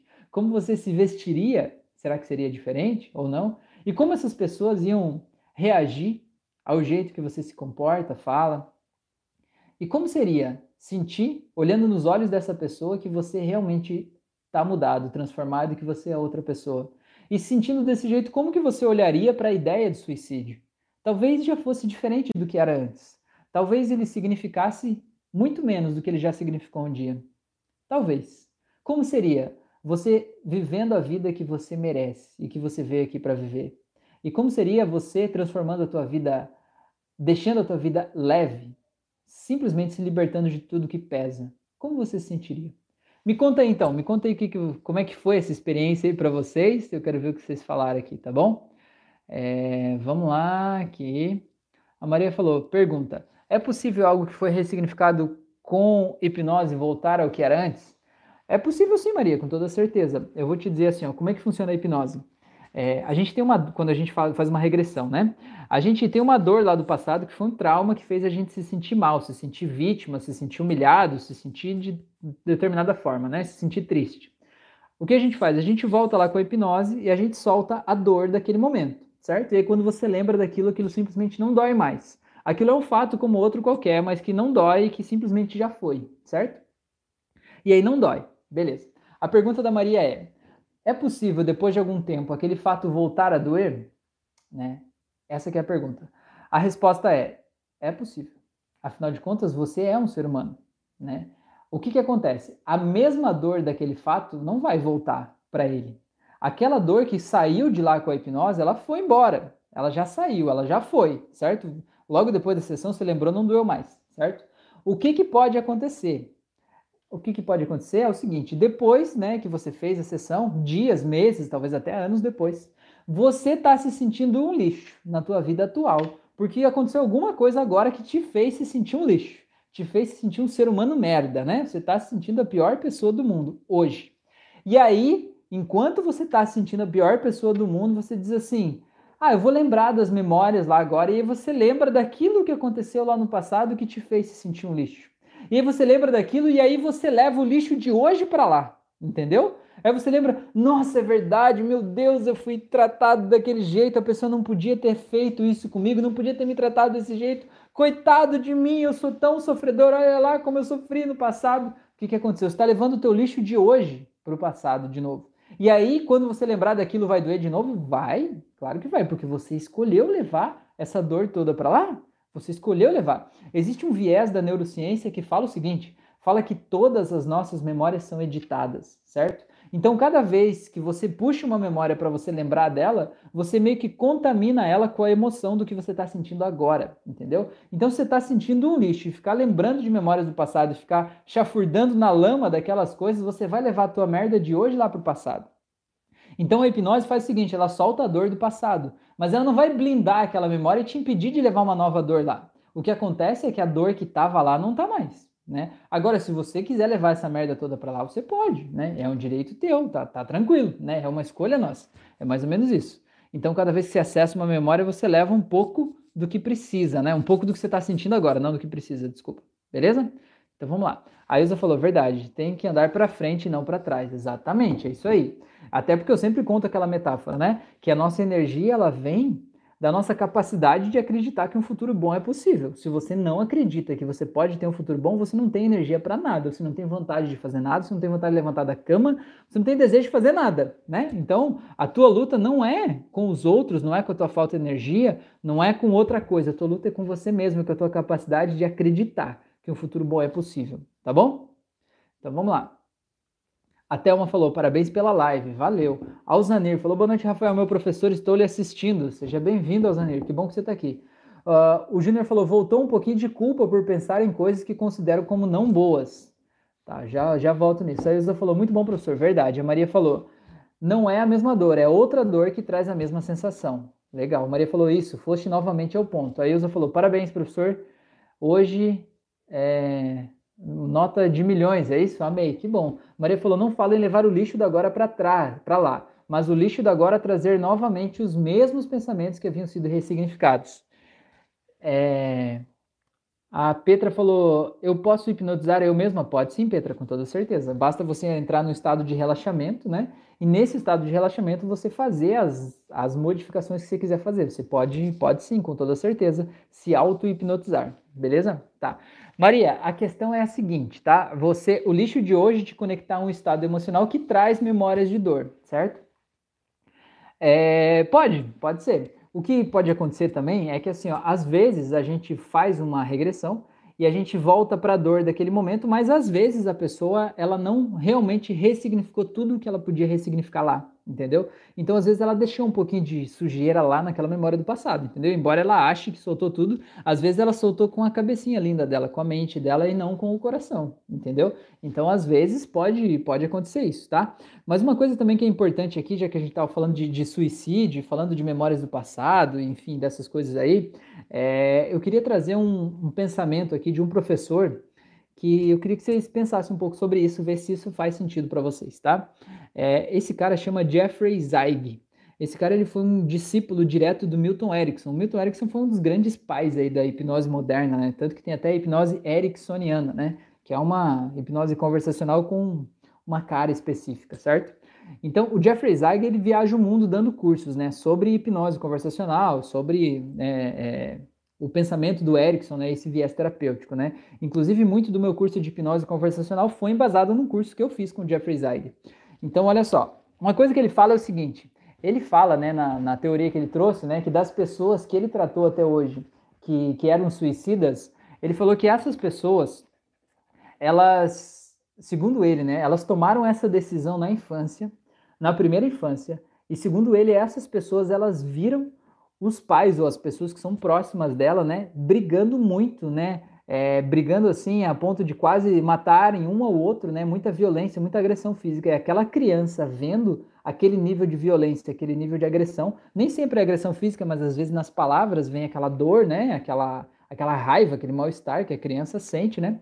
Essa criança viu tudo aquilo, ela se sentiu impotente diante daquele momento ali, né, dos dois lá brigando e se matando, enfim, né?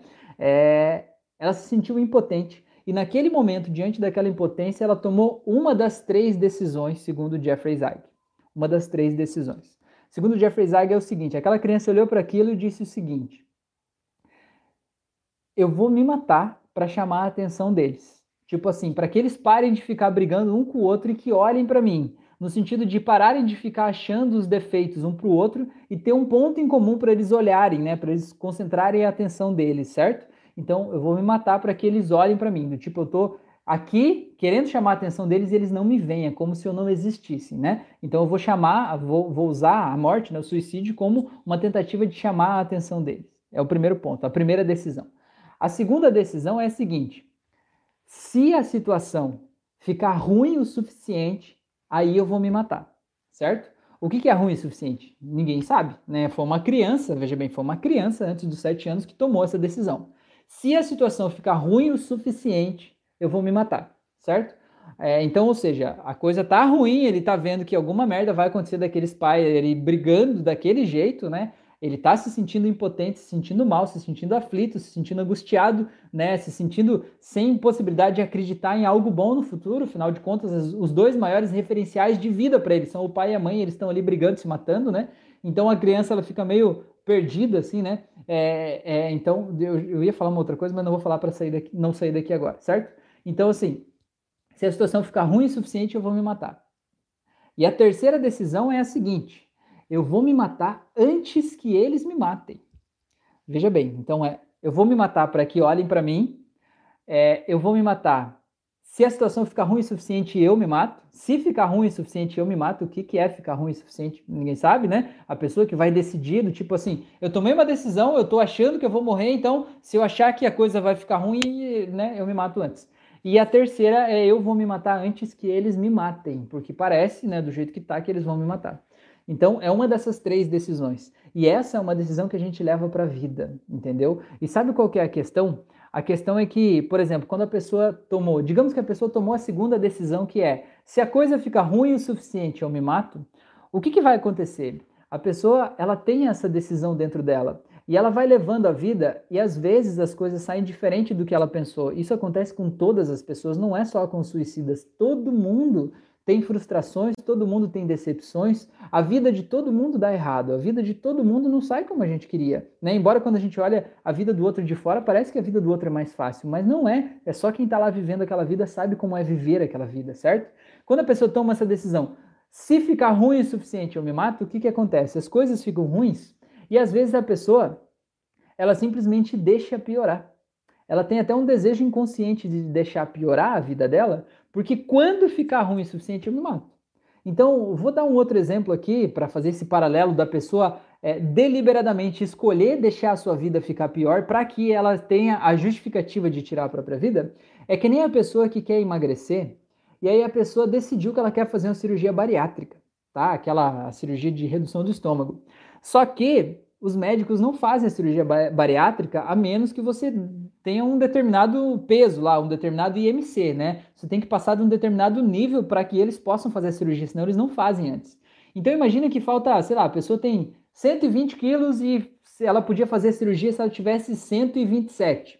O que que essa pessoa costuma fazer. Não sempre, né? Não estou julgando, mas tem pessoa que é muito comum a pessoa fazer isso. A pessoa está com 120 e ela diz: Não, tudo bem, eu vou engordar mais 7, então, porque daí eu consigo, né? Eu vou engordar mais 10, porque aí eu atinjo o nível desejado e aí eu posso fazer cirurgia e depois eu emagreço.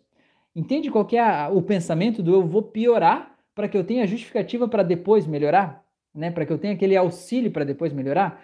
Né? É, essa é a mesma questão da pessoa que é suicida e tomou a segunda decisão. A minha vida está ruim, mas eu não quero melhorar ela no final das contas porque eu quero deixar ficar ruim o suficiente, porque quando tiver ruim o suficiente, aí eu me mato, entendeu? Fa faz sentido isso? Não. Então isso é mais, mais ou menos isso, né? Então o que o Jeffrey Zeiger falou, né? É isso.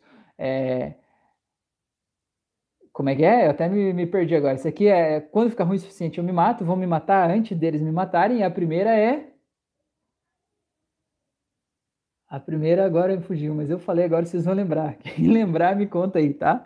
A, a primeira é, ah, eu vou me matar para que eles olhem para mim, né? Para que eles me vejam, né? Para que eles percebam, tá bom? Beleza, então deixa eu ver o que vocês falaram aqui. É, a Maria falou, não há uma quarta hipótese da criança se sentir culpada por essa situação entre os pais, a criança achar que se não existisse nada daquilo aconteceria? É, Maria, existe sim. Na verdade, essas são as decisões, né? Segundo o Jeffrey Zeig, essas três aqui são as três decisões que ele toma. O fato da pessoa se sentir, se sentir culpada por aquilo faz é a energia que faz ela tomar a decisão. Mas ela se sentir culpada não é uma decisão. Se sentir culpada é o estado interno que faz ela tomar uma, de, uma dessas decisões, né? Então é muito comum e é normal a criança achar que ela é culpada. Eu não atendi nenhuma criança que voltou lá no trauma e viu a violência entre o pai e a mãe e não achou que aquilo era culpa dela. Nenhuma que eu atendi até hoje voltou até lá e achou que ela não era culpada por aquilo. Sempre a culpa, a criança sempre se acha culpada. E às vezes ela, só ela se achar não é o suficiente, mas os pais dizem. O pai vai lá e diz assim: Isso aqui está acontecendo por causa de você. Né? Ou a mãe diz assim: ah, eu só tô com ele por causa de você. Se não fosse você, eu, eu ia estar tá livre, eu ia estar tá leve, né? Ou às vezes os pais não dizem isso, mas a criança sente, sabe? Tipo, eles estão junto por causa de mim. Se não fosse por mim, eles se separavam, cada um ia viver sua vida e dava tudo certo, sabe? E a criança se sente mal, se sente culpada. O fato da criança se sentir culpada, Maria, é uma verdade incontestável. E é o que gera, né? A culpa é o que gera um de, uma dessas decisões, né? Uma dessas três decisões. A culpa não é a decisão, mas ela é o motivador. E eu sempre digo, eu digo para todo mundo isso. O pior dos sentimentos é a culpa. Não tem nenhum sentimento pior do que a culpa. A tristeza não é pior do que a culpa, a melancolia não é pior do que a culpa, nada é pior do que a culpa. Porque a culpa é tão grudenta que até quando você decide não se culpar por algo, você se sente culpado por não estar tá se culpando daquilo que você achava que devia se culpar. Entendeu? Então é por isso que a culpa ela vira uma gosma, sabe? Quanto é tipo areia movediça. Quanto mais você se, me, se mete lá na culpa, mais você se, se suja lá naquela culpa, né? Então, aproveitando, né? Vamos fazer um, um processo aqui conversacional também, já que a gente está falando disso, né? Imagine se você visse aquela criança hoje, aquela criança que estava vendo os pais quase se matando lá, né? E você pudesse olhar para aquela criança hoje, como que você diria para ela que a culpa não é dela? Como que você faria ela entender isso? Como que você diria para aquela criança que não foi ela que escolheu nascer? Ela é só uma criança. Não foi ela que escolheu e pediu que aqueles pais estivessem juntos. Não foi ela que pediu nada disso. Ela simplesmente estava lá. E que quem tomou as decisões em todo aquele momento foram os adultos. E que se aquela mãe estava junto com aquele pai, ou aquele pai estava junto com aquela mãe, não era por culpa dessa criança era simplesmente porque eles acharam que isso era o adequado, certo? Eles acharam que isso era o mais conveniente. Porque se eles achassem que isso não era o mais adequado, eles não estariam lá. Então veja bem, talvez o pai e a mãe achavam assim, não, a gente tem que ficar junto porque a gente casou e pessoas separadas não são pessoas boas, o que, que a sociedade vai achar da gente, né? Então a gente tem que ficar junto. Aí ficavam se matando junto por causa do medo da opinião das outras pessoas. Talvez essas pessoas estavam junto porque diziam assim: a gente tem que educar essa criança, essa criança merece ter um pai e uma mãe na vida dela, e então, já que eu tive esse filho, eu tenho que ficar aqui, certo? Então, essa, essa, esse pensamento, ele é o resultado do que esse pai e essa mãe pensam sobre a vida. Eles acham que esse filho tem que ter a presença física de um pai e de uma mãe dele ali no caso. Mas isso não tem a ver com o filho, entendeu? É, tem a ver com aquele pai e com aquela mãe. Então, se ele decidiu ficar lá para ele estar presente na vida do filho, foi ele que escolheu, não foi o filho que pediu. Então, a gente tem que apenas olhar para o passado e dizer para aquela criança que a gente foi no passado que aqueles adultos decidiram por eles e não por ela certo? Eles podem usar ela como desculpa, eles podem jogar na cara dela que eles estão juntos por causa dela, mas isso não é verdade. Acredita no tio aqui, tá? Isso não é verdade. Eles não estavam juntos por causa de você. Eles não estavam brigando por causa de você. Não era você que unia eles, eram eles que decidiram ficar juntos. Apesar de você estar tá lá, independente de você estar tá lá, existem casais que brigam e que se matam, às vezes, mesmo sem filhos. O fato de ter um filho, eles só iam botar a culpa, transferir a culpa para o filho. Como se o fato de ter um filho justificasse ele estar fazendo aquilo lá. Como se eles não precisassem olhar para o resto das outras coisas medíocres que estavam acontecendo na vida deles, que eles acabaram, acabaram transferindo para o filho. Entende o que eu estou falando? Então, olhe nos olhos daquela criança e diga com sinceridade, com o coração, não com a tua mente, diga com o teu coração. Não é culpa tua. Tá tudo bem. Tá tudo certo. E pega e traga aquela criança para o dia de hoje. Imagina aquela criança aí na tua casa hoje, com você adulta. O que que você faria com essa criança hoje? Onde é que você levaria essa criança hoje, sabe? Para para para ela se sentir bem, para ela se sentir feliz, o que, que ela gostaria de fazer, de que forma você poderia fazer ela realmente ter a certeza de que ela não tem culpa de nada e que tá tudo certo, e que ela também não é vítima no sentido de se olhar como uma coitadinha, pobrezinha lá no passado, mas que simplesmente foi uma coisa que aconteceu na vida dela e que passou, e que tá tudo bem, que tá tudo certo. E como você diria para ela quando ela tomou aquela decisão de que o suicídio era um dos possíveis caminhos, né? Como que você ajudaria ela a perceber tantas coisas maravilhosas que a vida pode ter, mas que aquela culpa que ela carregou uma vida inteira não deixou ela perceber. Porque no final das contas é como aquela pessoa, né, que está acima do peso e que quer emagrecer, mas que como ela tomou a decisão que ela vai fazer uma bariátrica, ela nem tenta cuidar da dieta agora, porque no final das contas é melhor ela engordar um pouquinho mais só para que ela possa fazer a cirurgia, né? Como você pode ajudar aquela pessoa que está acima do peso a emagrecer? Como você pode ajudar ela a assumir a responsabilidade pela vida dela, pela dieta dela, para que ela possa, nas decisões do dia a dia, emagrecer naturalmente sem precisar recorrer a uma intervenção cirúrgica? Então é isso que eu quero que você diga para essa criança. Como que você pode ajudar ela a achar alegria na vida sem estar tá esperando que algo aconteça ou que algo piore? Como que você pode? Você acha que essa criança, Deus, não sei se acredita em Deus, mas se acredita em Deus, você acha que Deus trouxe essa criança no mundo para que ela sofra? Para que ela passe uma vida inteira de sofrimento e de desespero e de desânimo e de medo? Eu acredito que não. Eu não acredito num Deus sádico a esse ponto, né? Eu acredito que você veio aqui para viver. E que se você ainda não viveu as coisas incríveis que você tem para viver, é porque tem muitas coisas maravilhosas ainda para serem vividas, tá bom? E a culpa lá do passado, simplesmente pode ser jogada fora. Se você pudesse tirar do corpinho dessa criança aquela culpa que ela carregava, como que você tiraria? Essa culpa ia estar no peito dela, no coração? Essa culpa ia ser como um, uma bolinha vermelha? Como seria se você tirasse essa bolinha vermelha do peito dela, olhasse para essa culpa, agradecesse por essa culpa estar presente na tua vida até hoje, mas libertasse essa culpa da tua vida e jogasse essa bolinha no mar? Como seria essa bolinha? Ela ia afundar? Ela ia boiar? Ela ia se dissolver no mar, como que essa culpa ia simplesmente desaparecer lá no mar e essa bolinha vermelha ia desaparecer a culpa com ela? Como que seria? Como que a criança ia se sentir sem essa culpa? E como seria se você enviasse o teu amor para preencher o buraco onde essa culpa estava dentro dessa criança? Como que ela ia se sentir? Então, traga isso para tua vida e traga o teu sentimento de volta, tá bom? Beleza? Vamos ver, voltando, voltando, voltando mais. Vocês falaram bastante, hein, gente? Coisa boa, hein? Rafael Amaral falou: Tive um amigo que ele dizia que um dia ou ele se mataria ou mataria o pai dele, que batia na mãe, até que ele escolheu se matar.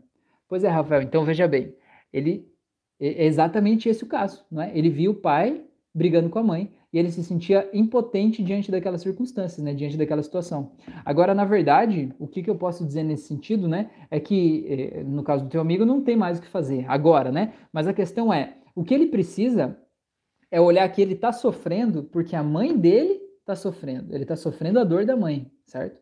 Porque a mãe está sendo agredida, certo? Então ele pode fazer uma escolha. Ou ele escolher sentir a dor da mãe e continuar se sentindo mal, se sentindo vítima, se sentindo impotente diante daquilo ali, ou escolher ajudar aquela mãe a se empoderar, para que aquela mãe entenda que ela não precisa mais viver aquele sofrimento, aquela agonia, aquela agressão, entendeu? A vida dela é muito maior do que aquilo que ela está vivendo. E se ela está se colocando numa situação daquela, né, uma situação de violência doméstica de agressão física, é porque ela acha que ela precisa passar por aquilo ali. E a gente pode, a partir de agora, né, com o nosso entendimento de hipnose, de hipnose conversacional, né, é, por isso que eu indico para as pessoas, façam meus cursos gratuitos aqui, que esse menino poderia entender como numa conversa ele poderia ajudar a mãe dele a se desamarrar de tudo isso para que ela possa se libertar, entendeu? Porque aquele pai, na verdade, não é o demônio encarnado. Aquele pai é uma pessoa que está sofrendo e que está descontando o sofrimento dele agredindo outra pessoa. Porque talvez ele foi agredido lá no passado. Isso não justifica a agressão que ele faz hoje. Não, não justifica de jeito nenhum. Mas eu estou dizendo que quando ele entender isso, ele pode simplesmente é, se libertar e ajudar as pessoas a se libertarem, porque ninguém merece viver sendo agredido desse jeito. Inclusive, inclusive a lei, né, é, protege nesses casos e tudo pode ser é, liberto, tá bom? Beleza. Então vamos lá. A Ilza falou verdade, o Ricelli falou eu vou me matar antes que me matem. Vou me matar para chamar a atenção dos pais. Quando ficar ruim o suficiente, eu me mato. Faz viver uma vida ruim com a espera do pior, até chegar ao nível de si. Pois é, exatamente isso, é isso aí. A Petra falou: como faz para mudar essa decisão durante a infância ou ajudar uma criança a mudar a abordagem? Então, Petra, mais ou menos do jeito que eu te falei aqui, que eu, que eu fiz agora há pouco aqui, tá? Conversando e ajudando ela a entender que essa não é a única saída, tá bom? A Elza falou: verdade, uma criança me falou isso já. Legal. A Petra falou: quando acontece briga na minha casa, eu sempre explico para o meu irmão que a nossa família é disfuncional. Pois é, Petra, mas o fato de você dizer que a família é disfuncional não faz você se sentir melhor, não é? faz você sentir estranha, talvez até, né? Sentir que a família é estranha. O que eu vou te dizer é o seguinte: toda família é disfuncional. Família perfeita só existe no comercial de margarina, né? Não existe família perfeita, certo? Então a questão é, a gente precisa ver o que que está acontecendo aí, quais são as frustrações, né? É, os sonhos que estão escondidos aí, contidos, que estão camuflados abaixo das pessoas aí, né? E que elas estão de alguma forma transferindo toda essa dor para os outros, que está gerando essa disfuncionalidade. Mas esse pensamento, Petra, é importante que deixe a pessoa não se sentir culpada, né? Como se não deixasse aquilo pessoal, né? Como se não fosse com ela, mas é tipo é um problema da família. Eu entendo que de alguma forma suaviza a questão, mas o legal é a gente tentar entender o que se passa lá para a gente poder realmente ajudar, né? Atrás de alguém que está machucando, tem alguém machucado, com toda certeza. O Ricelli falou: Eu uso isso internamente para não separar há cinco anos. Legal, putz. Ricelli falou: Só não separo por minha filha. Estou mentindo para mim. Putz, menti tanto que acredito que é verdade. Quando ficar ruim o suficiente, eu me mato. Faz viver uma vida ruim com a espera do pior até chegar o momento de suicidar. Interessante isso. A Cláudia, boa noite, Rafael. Boa noite, Cláudia. Ricelli, então, olha só. Vou te dizer uma coisa, Ricelli. Os nossos filhos, eles não fazem o que a gente diz para eles eles fazem o que a gente faz. Quem já tem filho sabe disso.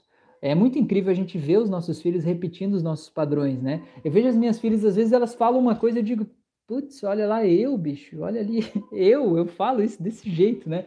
E quando a gente vê alguém falando, repetindo aquilo que a gente fez, é até curioso, estranho, né? A gente vê. Ricelli, por que, eu tô te dizendo isso? Porque o teu filho ou a tua filha aí, não sei, ele vai fazer o que você faz. Ele vai repetir o que você está fazendo. Então, cara, se você quer que o teu filho, a tua filha, tenha uma vida incrível, que ele seja leve, livre, feliz, que ele viva uma vida com significado, com propósito, que ele tenha tesão de viver, sabe? Que ele não, tenha, não esteja vivendo uma vida morda, uma vida é, anestesiada, você precisa dar esse exemplo. E você precisa viver essa vida. Porque quando você estiver fazendo isso, ele vai te ter como exemplo, ele vai saber que esse é o referencial para ele viver uma vida com sentido, uma vida com propósito, uma vida que vale a pena ser vivida.